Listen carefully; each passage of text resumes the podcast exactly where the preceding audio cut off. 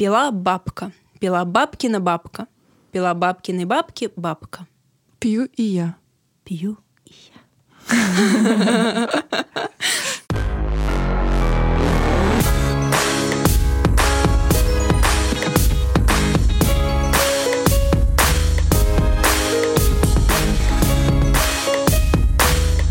Эпизод про психотерапию.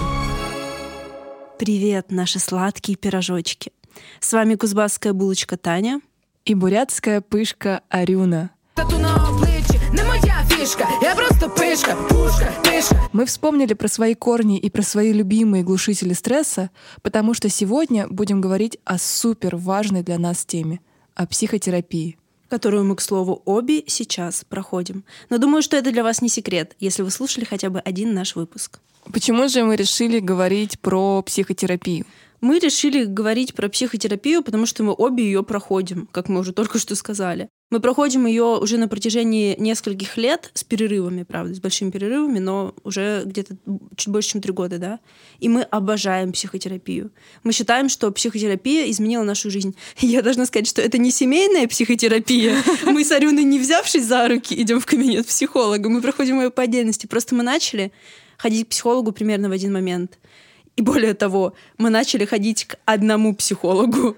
Наш первый психолог у нас был, ну, первый такой нормальный психолог у нас был один, одна классная женщина. И мы с Арюной обожаем болтать про психотерапию. Это наша самая любимая тема. Вообще моя самая любимая тема в мире — это психотерапия. Ну, не, не знаю, о чем еще. Что может быть интереснее, Арюн? Ну, есть, конечно, еще пару вариантов. Что может быть интереснее э, меня самой и как это все? Да, да, да, да, да, О чем я могу говорить бесконечно? Да, это точно. Ты права, кстати, психотерапия, это же реально, я же не о ком-то и не абстрактно, а о себе любимой. Но, например, у меня отношение к психотерапии было не всегда положительным. И сейчас для начала я хотела бы поделиться своим первым опытом, когда я столкнулась с психологом, и это было в школе. Наши бэт-трипы в психотерапии. В моей школе был психолог, как, наверное, в любой другой нормальной школе. Но, И вы тоже. да, но в плохой школе психолог вообще нужнее всего, как мне кажется. Но особенность нашего психолога была в том, что все школьники, ученики его, ее боялись. Это была женщина. Это да? была женщина. Или- Это была женщина, такая очень грозная женщина. Наш класс проходил тестирование, знаете, такие ассоциативные, эм, ассоциативные тесты, когда говорят, нарисуйте дерево. И ты рисуешь дерево. Спойлер. Если дерево без корней, если вы просто, не, просто вот так рисуете дерево, оно ни на что не опирается, значит, вы, например, оторваны от жизни. Да? Кажется, Или- это лажа какая-то Вот. вообще. И там был вопрос, нарисуйте оружие. Keep pop pop and boom. Я помню этот момент, я помню, я сидела за столом и нарисовала бомбу, потому что я не умела рисовать, а бомбу это как бы кружочек и этот э, ниточка Фитилек. и фитилек. Все, это самое простое, что только можно нарисовать. Я нарисовала, мы сдали тесты, и каждую субботу у нас проходили классные часы. Этот час, видимо, был не очень классный, о котором ты сейчас расскажешь. Это был вообще не классный час. А наш воспитатель Кто на тестировании в пункте оружия нарисовал бомбы? Встаньте.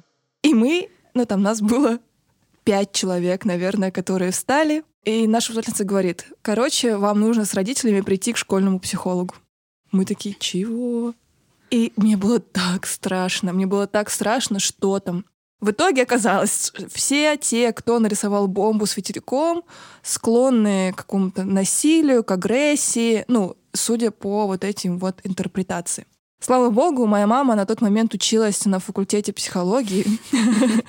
Милком шита была. Я ей рассказала, в чем дело, и мама сказала, а, все, короче, не приду. Но когда этот психолог проходил по коридору, дети прятали взгляд. Чтобы не быть подвергнутыми психоанализу. Прям так на ходу.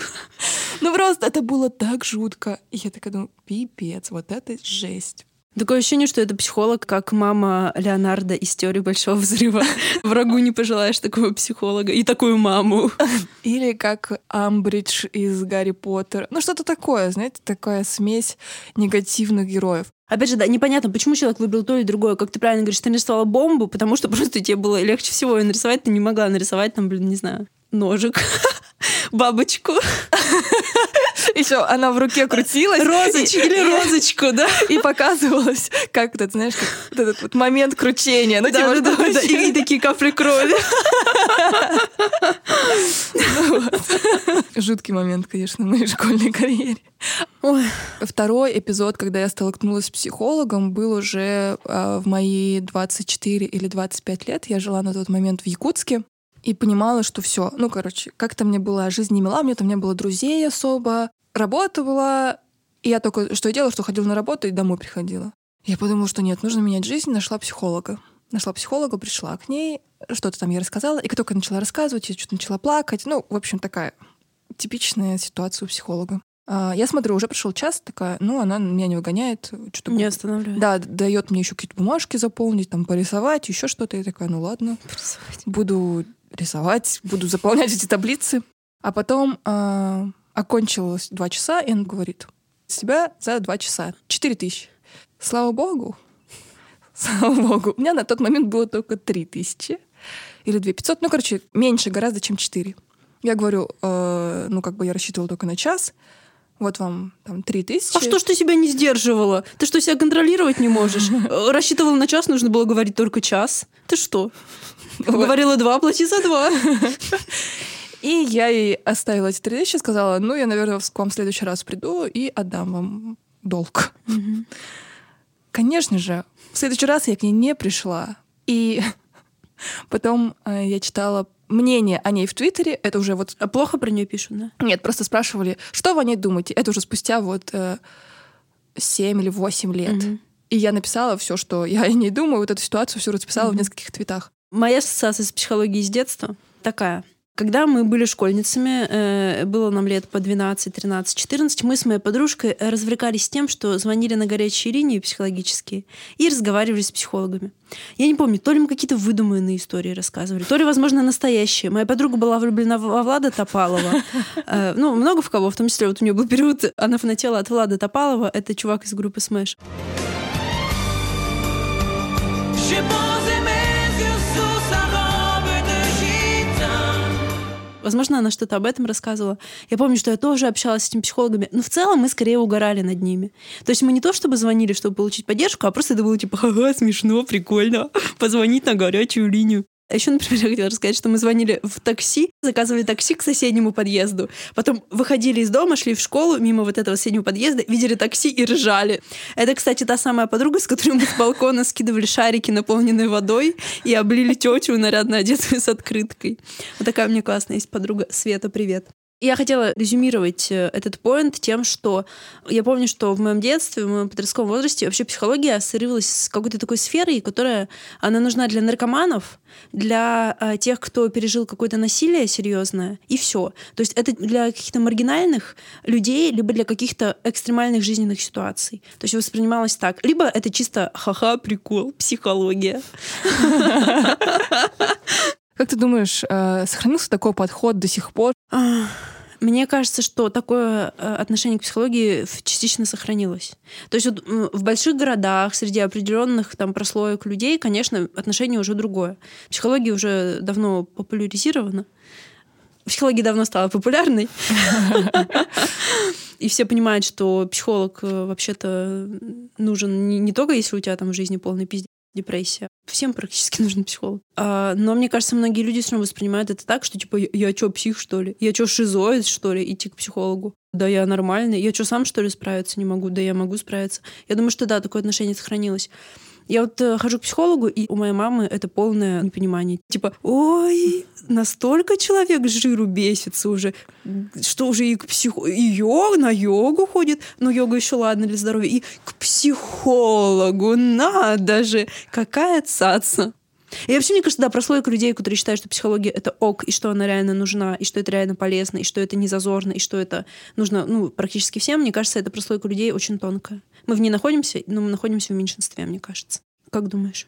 Вот когда мы решили обсуждать психотерапию, я подумала, а вдруг мы правда, вдруг мы правда бесимся с жиру? Вот я, например, до 27 лет, да, до первого моего... Не доедала. До И 27... никакому психологу не ходила. И не нужен он был. Да, до 27 лет я... Или до 28... Да, 28 лет. Я не ходила к психологу и в целом думала, что у меня в жизни вообще все ок. До того момента, когда я... Когда я стояла на подоконнике с открытым окном и собиралась прыгать, я поняла, что нет, кажется, что-то не так. Как ты поняла, Арюн, что тебе нужен психолог? А, Как-то раз я шла к офису и поняла, что я замедляю свой шаг перед ним. И я поняла, что я не хочу идти на работу. Что я ехала от дома до работы и уже волновалась. Я думала, что я сегодня обязательно что-нибудь сделаю не так, что опять будут все злиться, что я опять всех подведу. Я напрягалась, я уже утром не хотела идти. Ну, это были какие-то симптомы выгорания, которые, о котором сейчас все говорят, может быть, а может быть, это было что-то другое. Но, в общем, мне было вообще не классно. И когда я поняла, что я уже судорожно проверяю эм, телефон или в любом оповещении боюсь найти сообщение от моих коллег, что все вообще не так, что я опять что-то сделала не так, я поняла, что все, нет, я не справляюсь, мне нужно срочно идти к психологу. В 27 лет это было? В 28. Это было где-то в мае, в июне 2018 года. Как сейчас помню. И тогда моя э, хорошая приятельница посоветовала мне своего психолога. И вот и с тех пор... Нашего психолога, как позже Сначала- выяснилось. Да, сначала он был моим, а Потом потом... он стал нашим. Нашим любимым психологом. А, и сейчас я быстренько скажу. И я думала, что у меня все окей. Ну, типа, вот я просто выгорела или там, не знаю, переживаю из-за работы. Но во время сеансов с психологами мы начали развязывать клубок, и одна проблемка потянула за собой другую. Вот И- здесь должна быть песня Оксимирона, все переплетено, и что-то там потянуть за нитку, за ней потянется клубок.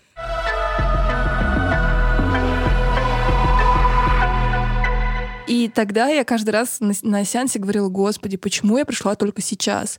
Типа, уже прошло 28 лет, как я жила до этого, почему только сейчас? И вот э, наш психолог говорила, слава богу, что ты пришла сейчас. Да. А Некоторые не- не приходят никогда. Да. А у меня было по-другому. Я всегда знала, что у меня дохерища психологических проблем. Я мечтала о психологе, ну, может быть, не с детства, но с университета точно. Я хотела ходить к психологу, я мечтала о психотерапии. Ну и потом дальше я жила, жила, жила, жила, и понимала, что я хочу ходить к психологу, что мне надо, что у меня проблемы. Я понимала, что я скованная, что я хочу внутренней свободы. И вот я хотела, хотела, хотела, ничего для этого не делала, а потом Арюна как-то в какой-то момент сказала, что она пошла к психологу, и я такая говорю, блин, я тоже хочу. И пошла к этому же психологу. Как э, Таня сказала, что я всем рассказывала, что я начала ходить к психологу, я еще и своего тогдашнего э, мужа тоже заставляла. Ну, типа, посмотри, как все меняется в моей жизни, ты же тоже этого достоин, ты же тоже этого хочешь. Я прямо его заставила пойти к психологу. И он пошел, что ли? И он пошел. А, он даже пошел. Да, он даже пошел. Он настолько меня любил, что он даже пошел к психологу. Хотя на самом деле так не работает. Он, У него на тот момент не было никакого запроса, да. И когда ты насильно Ну, вытаскиваешь когда тебя отправляют к психологу, это жопа, да. Вот мне очень стыдно за этот поступок. Я бы сейчас, я ни за что, во-первых, никому не советую, что кому-то нужно пойти к психологу. А во-вторых, никому не заставляю идти к психологу, потому что, а, как говорится, от добра добра не ищут. Ну да. И знаете, иногда бывает тоже такая тема, что человек чувствует, что у него что-то не так.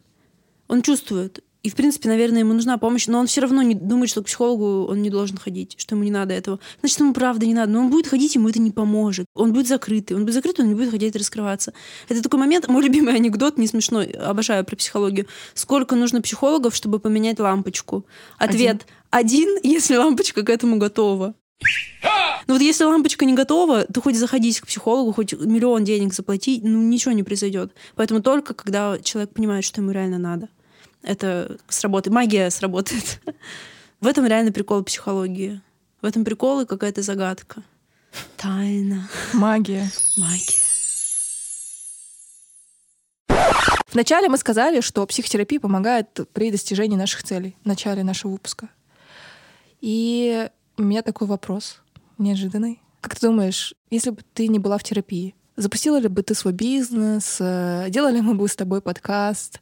Вообще, как бы изменилась бы твоя жизнь? Вернее, пришла бы ты вот в эту точку, в которой ты сейчас находишься, Мгм. не будь у тебя психолога.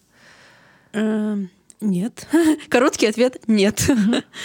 Более длинный ответ. Хочу на- начать с того, что я счастлива, что я ходила к психологу. Я счастлива, что я имею опыт психотерапии, что я ходила к психологу, и что я хожу к психологу сейчас. Сейчас, кстати, это уже другой психолог.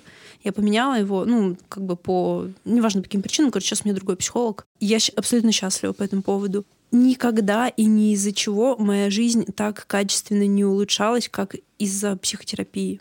Потому что самое главное — это то, что у нас в голове происходит. Мы главный фильтр э, этой реальности. Если в голове все окей, то реальность она гораздо лучше. Если в голове не окей, а объективно даже у тебя все хорошо, как бы объективно, ты все равно можешь, там, не знаю, покончить с собой, например. Все знают эти примеры, когда человек успешный, талантливый, с деньгами, и там и, и люди кончают с собой. Огромное количество примеров. То есть внешнее какое-то благополучие это вообще не значит, что у тебя все окей в голове. А когда у тебя все окей, неважно в какой-то ситуации, ты, скорее всего, в ужасной ситуации и не окажешься, если у тебя все окей в голове, все окей с собой. Поэтому я абсолютно счастлива, что я ходила и что я хожу к психологу. А ты, Арюн? Что я? Ну, я за тебя отвечу, ты не была бы там, где ты сейчас, без психотерапии. Не была бы ни ты, ни я. Мы были бы в каком-то другом месте, на каком-то другом этапе. Арюн, а как ты считаешь, а твоя цель вот выйти замуж, на нее каким-то образом влияет э, твой опыт прохождения психотерапии? Как уже Таня за меня ответила? Да. Конечно, да. Ну и все, у нас нет времени, пошли дальше. Ну, во-первых, если бы я на тот момент не приходила, не была в терапии, после развода я бы сразу бы бросилась э, в какие-то новые отношения. Или тяжелый разрыв дался бы мне еще тяжелее. А может быть, этого разрыва вообще бы не Да было, бы не потому было. что Никакого я разрыва бы не да, было. потому что бы я привыкшая к тому состоянию, в котором я была до терапии, я бы просто так продолжала жить, тянуть лямку и еще что-то. Ну, просто тогда не понимала, что вообще происходит в в моей жизни. Да, и тогда и подкаста бы не было, и вообще ничего не было бы. И сейчас уже вот в новых отношениях я по-другому чувствую себя, по-другому оцениваю, по-другому все вообще происходит. Ну вот одну установочку, прям вижу, установка обведена в кружок. Ну-ка, э, давайте тогда поговорим как раз про наши установки, которые мы изменили или на пути к тому, чтобы их изменить. Таня сейчас читает свои заметки, которые она вела сразу после встречи с психологом. Нет, я читать свои заметки не буду, извините. Ну, просто некоторые моменты, вот некоторые установки, которые были и которые мы сейчас либо исправили, либо на пути исправления, мы расскажем. Я про свои, Арюна про свои. Ну вот у меня, например, такая установка была, это прям вот свежачок в том плане, что мы не готовились, я сейчас это вижу в своей тетрадке. Проблема. Волнение перед публичными мероприятиями, вечеринками. Установка. Прикинь, как вообще какая схемочка. Я очень структурированный человек, ребят. Мне иногда самой страшно. Установка. Если меня не заметят, значит, я недостойна внимания. Вот такая у меня была установка. То есть, если я куда-то прихожу, например, на какую-то тусу, вечеринку, и на меня там, меня там не замечают, ну, там, не знаю, нет какого-то бурного диалога со мной, чего-то такого, значит, я не очень. Я- значит, я не ок. Я недостойна внимания.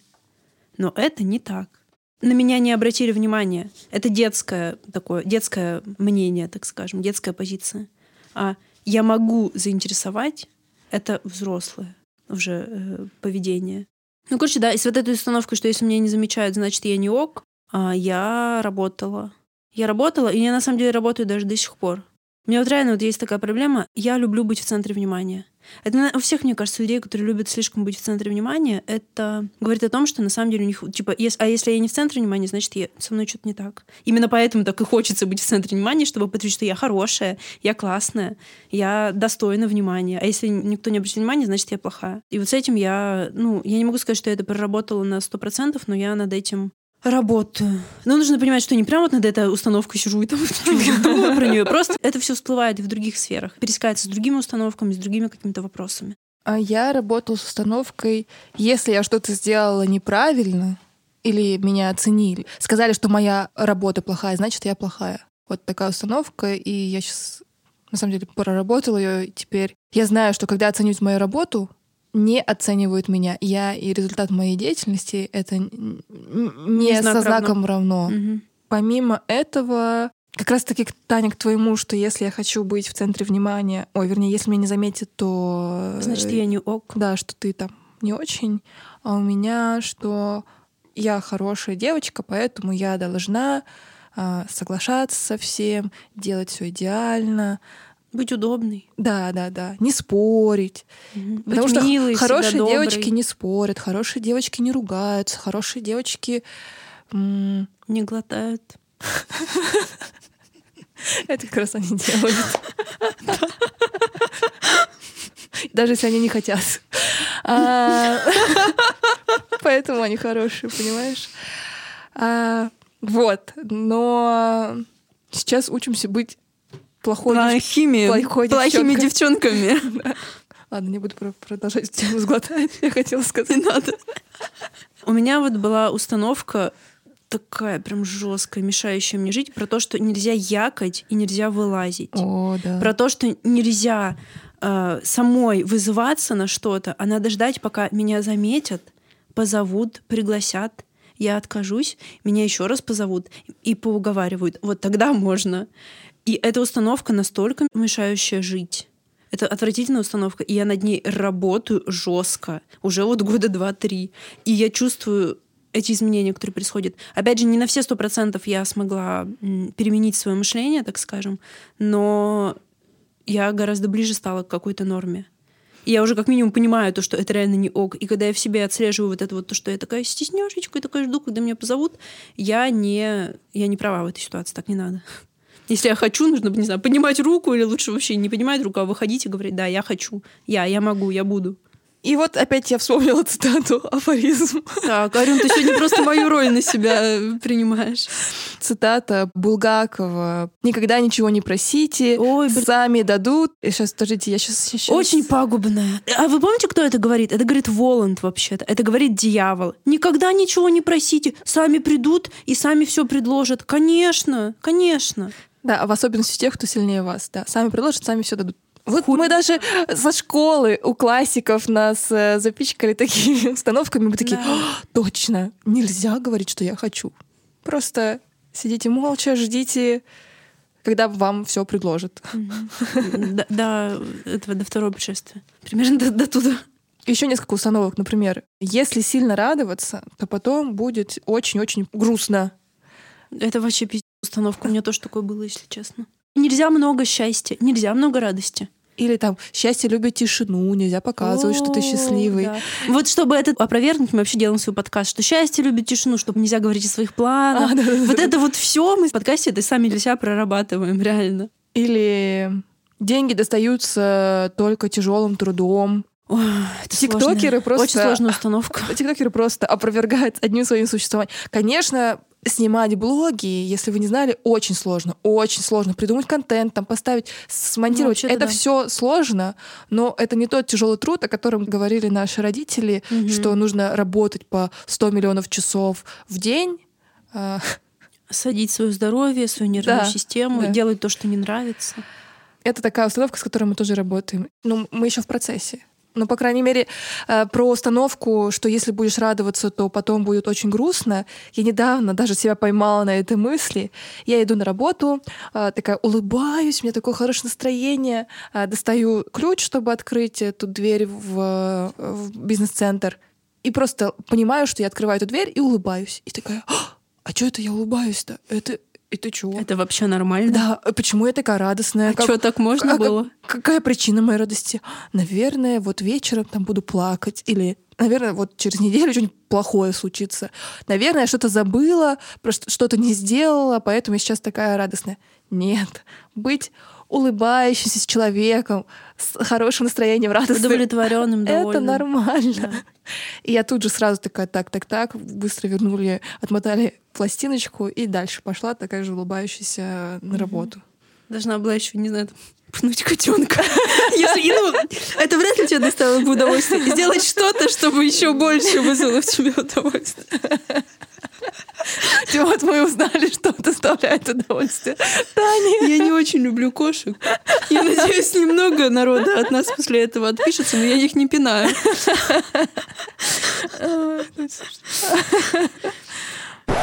Этот выпуск не про страх, но мне страшно. Я боюсь остановиться, боюсь быть парализована этим страхом. Я придумала метафору, чтобы объяснить свои чувства. Моя мечта создать свой бизнес и сделать его работающим и прибыльным — это как будто остров. И я плыву к нему на лодочке. Когда я видела остров издалека, с моей лодочки, он казался мне идеальным. С прекрасной зеленой травкой, пальмами, бирюзовой лагуной. Но чем ближе я приближаюсь, тем больше подробностей вижу. Под бирюзовой водичкой лежат острые камни, а я при этом не умею плавать. Под пальмой, на которой висят прекрасные фрукты, сидит хищник и так далее.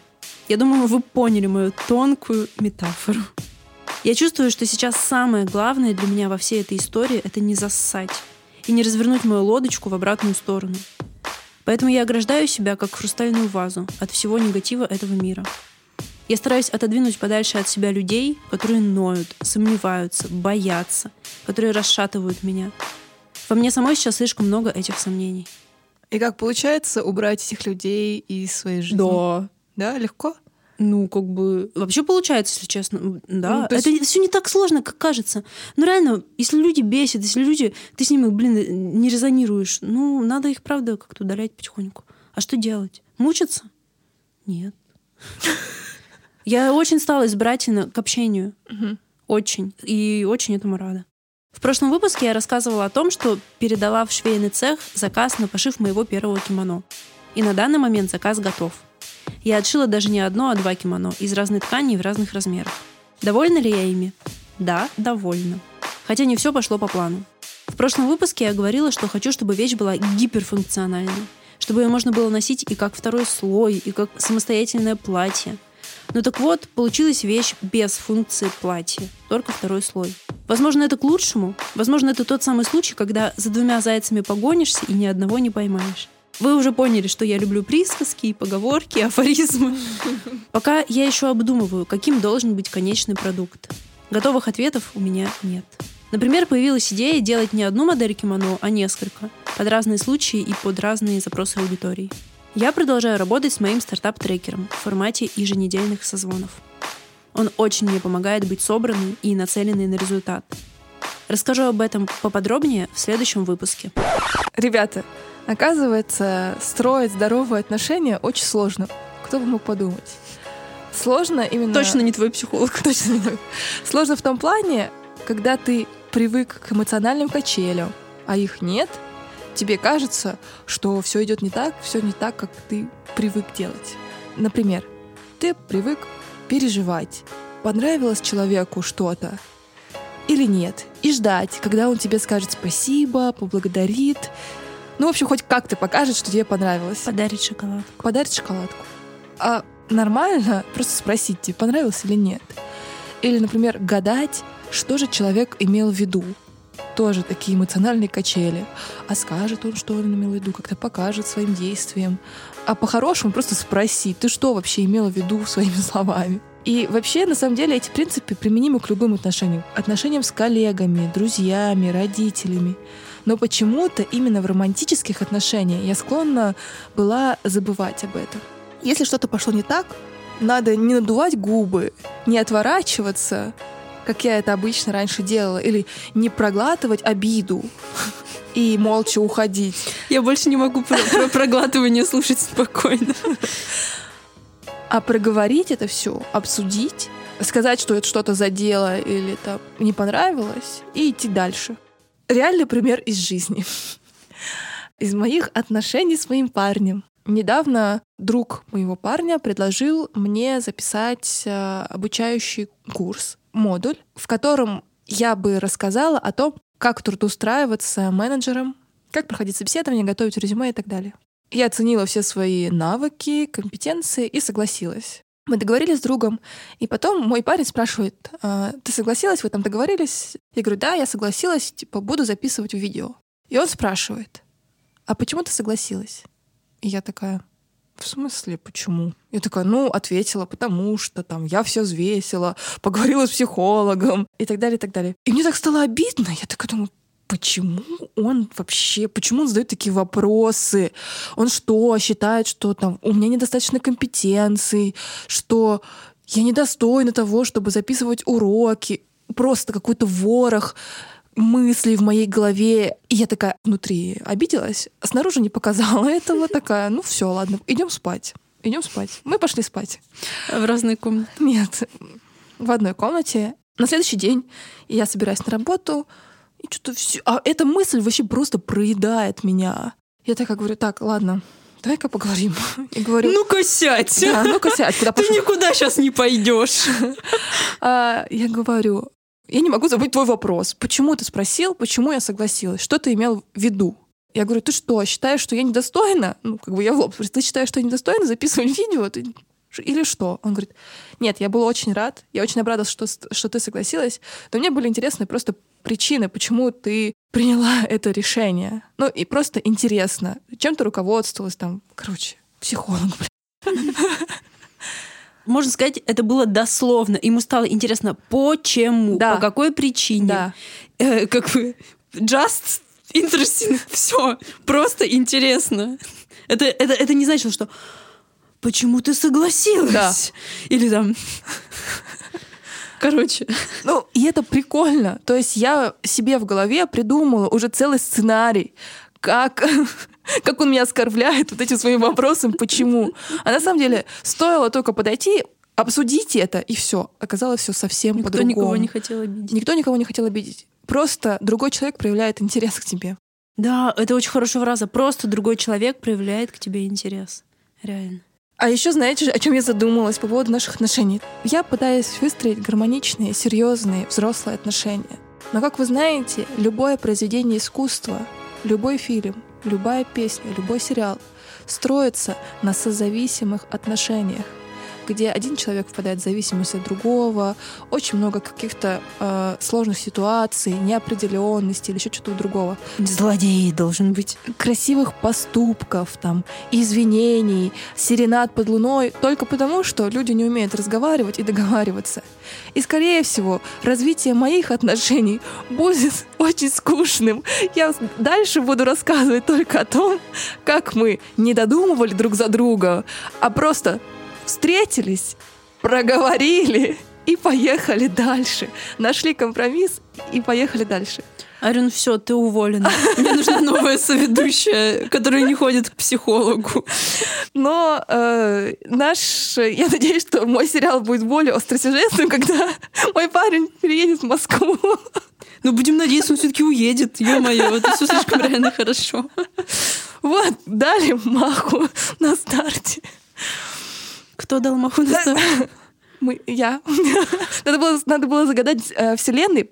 Я просто хочу выйти замуж. Ну, просто. Да, типа. просто. А я сказала... Про гармоничное Вот такая вот загвоздка. Да, ребят, не обессудьте, дальше будет только скучно. Премия подкаст сериала «Акулы фантазирования». Ребят, ну мы, конечно, такие вообще, такая премия интересная. Мы вот в позапрошлом выпуске отметили наш любимый э, подкаст по эпизодный клан и кого еще психолога? Веронику Виталина Скворцову. Скворцова. Ахрицкая. Хороший психолог. Правда, хороший. Но мы этих людей даже забыли отметить в посте в, в Инстаграме. Вот мы думаем, они как должны про нас узнать? Вот как?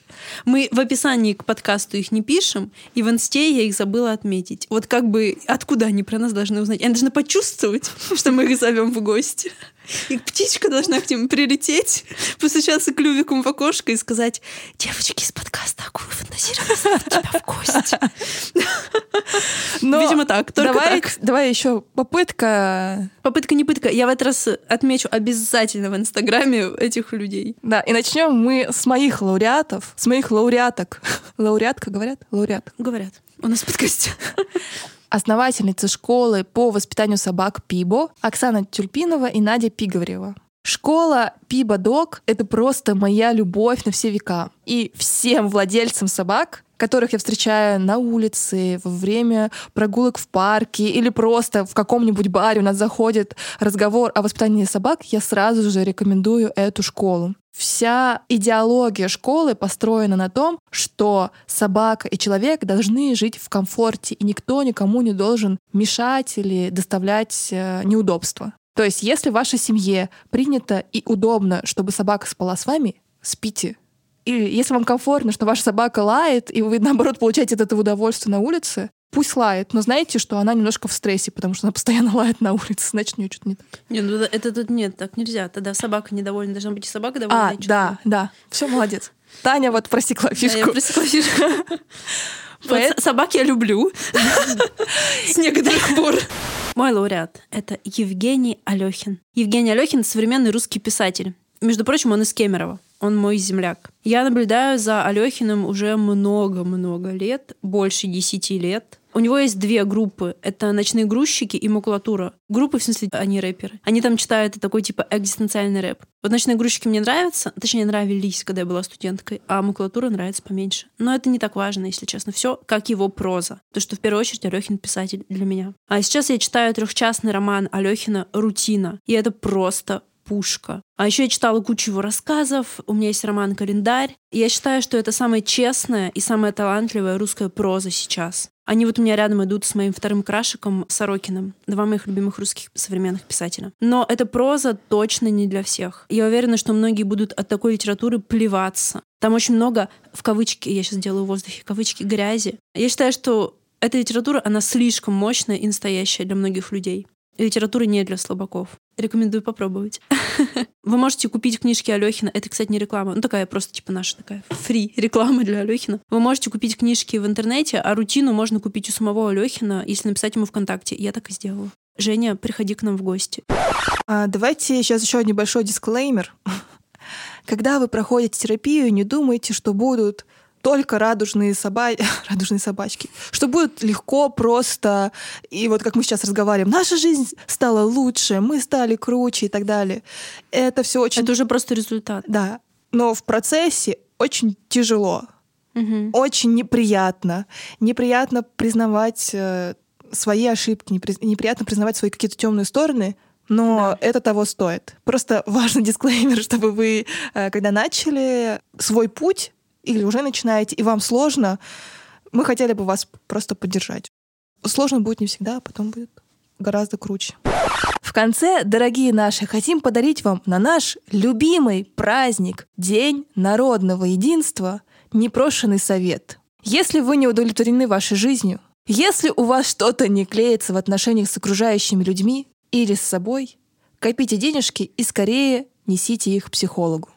Это лучшее место, где они могут оказаться. Гораздо лучше, чем банк или касса кондитерской или кошелек драгдиллера. Все, не благодарите. Пока-пока. Пока. Мне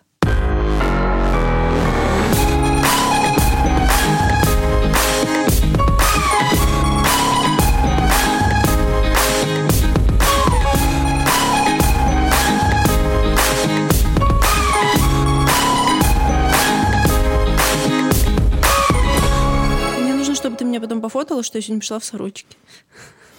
Я сегодня пришла э, в штанах спортивных толстовки, а под этим всем в сорочке, потому что мне нужен дополнительный комфорт. Я называю это своим стилем.